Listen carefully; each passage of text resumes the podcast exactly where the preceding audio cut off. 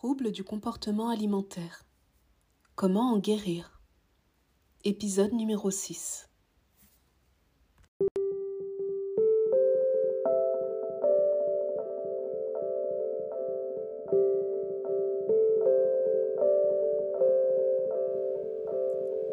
Bienvenue sur le podcast La Voix du cœur.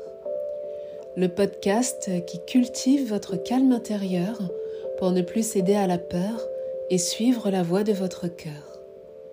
Bonjour, je m'appelle Muriel, je suis thérapeute, sophrologue et sophroanalyste et je vous accompagne sur la voie de la reconnexion à soi avec douceur et bienveillance.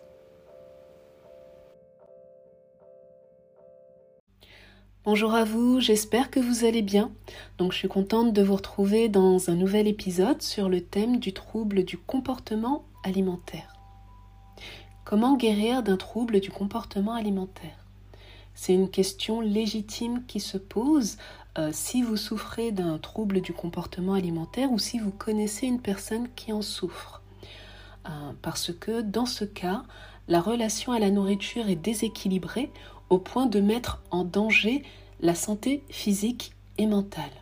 Donc pour en guérir, il y a tout un cheminement vers soi à faire, à traverser, pour euh, bah, cultiver de la douceur, de l'amour et de la bienveillance vis-à-vis de soi pour apprendre à se nourrir autrement.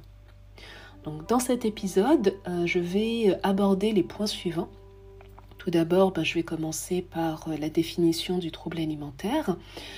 je vous présenterai les différents types de troubles ainsi que les symptômes, les conséquences. Je vous parlerai, je vous conseillerai pour euh, soigner un trouble du comportement alimentaire et vous euh, présenterai des thérapies qui peuvent vous aider à aller dans ce sens.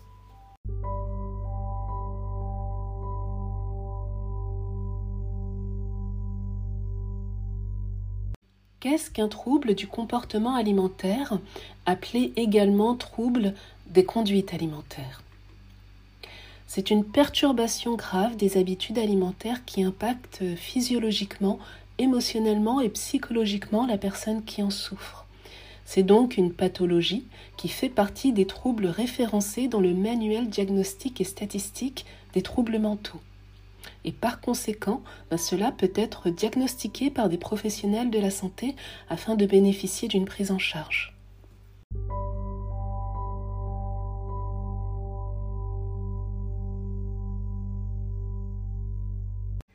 Quels sont les différents types de troubles alimentaires?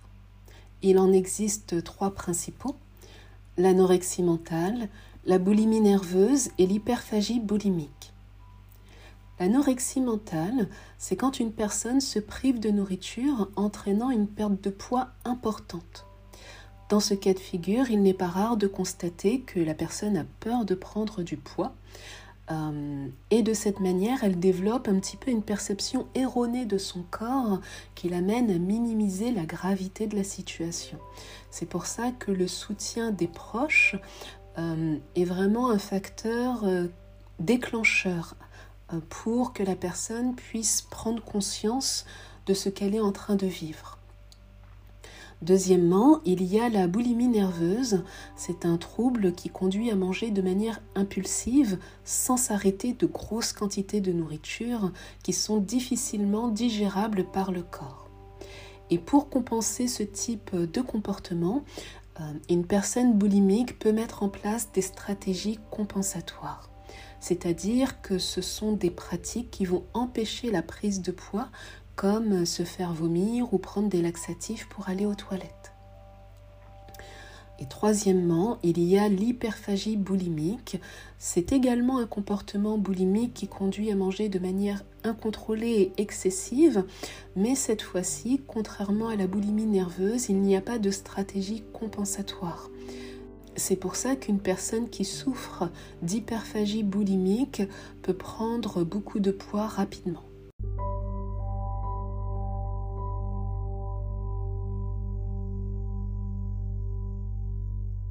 Les symptômes euh, du trouble du comportement alimentaire. Je tiens à préciser euh, que le trouble du comportement alimentaire est à distinguer du régime anodin, bien que les deux peuvent présenter des caractéristiques similaires dans un premier temps. Euh, c'est pour ça que pour identifier la véritable nature du déséquilibre alimentaire, il y a des symptômes spécifiques au trouble qui peuvent vous aiguiller. Par exemple, des fluctuations de poids importantes, une déprime profonde qui amène au repliement sur soi, à l'isolement, un passage aux toilettes récurrent après les repas, une perception erronée du corps qui conduit à la dévalorisation de soi. Ce sont des signes à ne pas ignorer. Plus tôt le trouble sera identifié, mieux ce sera.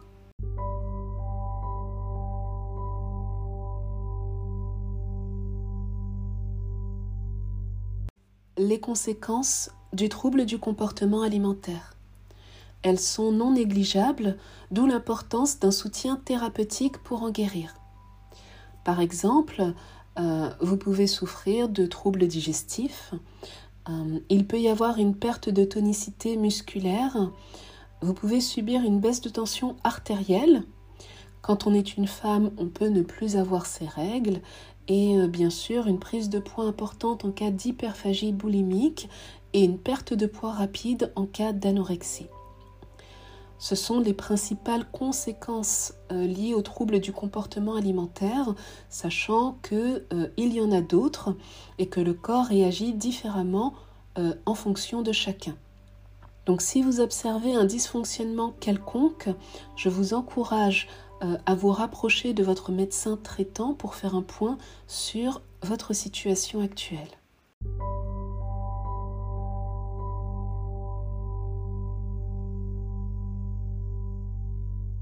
Trois conseils pour soigner un trouble du comportement alimentaire. En tant que sophrologue et sophroanalyste, je tiens à partager avec vous quelques conseils qui peuvent vous amener sur le chemin de la guérison. Premièrement, reconnectez-vous à votre corps. La perception erronée du corps constitue un frein à la guérison. Il est donc essentiel de changer le regard porté sur soi pour se confronter à ce qui est.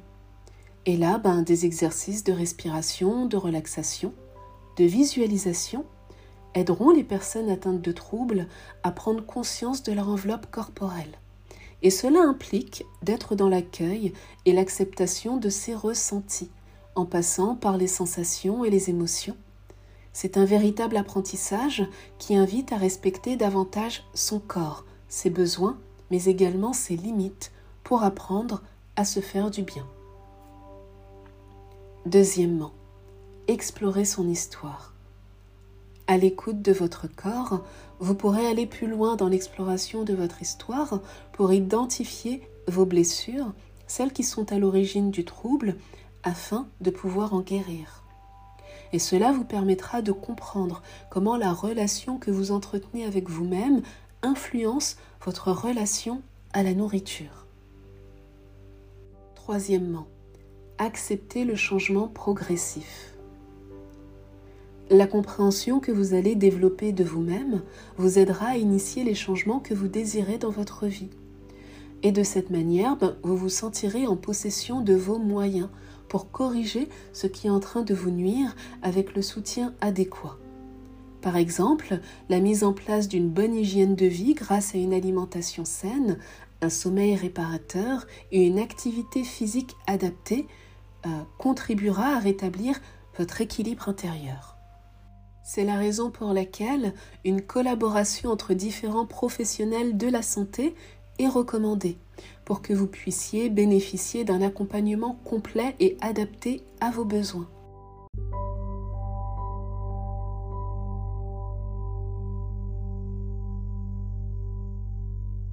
Qui consulter pour soigner un trouble du comportement alimentaire? C'est une question légitime qui se pose lorsque l'on souhaite faire un travail sur soi, que l'on veut faire un travail thérapeutique. Il est donc important de choisir des professionnels auprès de qui on se sent en sécurité et en confiance pour être accompagné. Afin de bénéficier d'une prise en charge, prenez rendez-vous chez votre médecin traitant.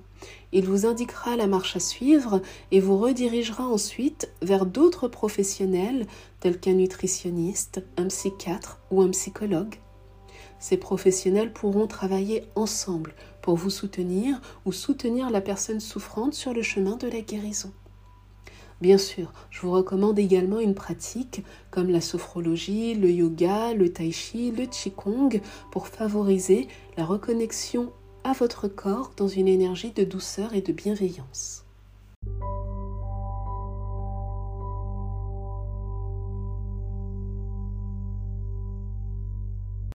Pour conclure, cultiver l'amour de soi, de son corps, est primordial afin de guérir d'un trouble du comportement alimentaire.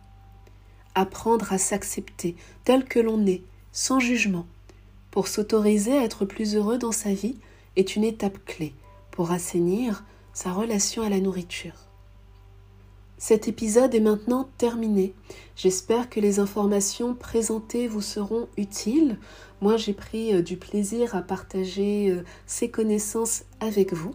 Et si vous ressentez le besoin d'aller plus loin dans votre développement personnel, n'hésitez pas à vous rendre sur mon site laracinedesémotions.com. Vous découvrirez sur mon site la manière dont je peux vous accompagner si vous en ressentez le besoin. Vous y trouverez également des articles de blog et d'autres épisodes de podcast qui peuvent répondre à vos questions. Je vous en souhaite une bonne lecture et je vous dis à bientôt.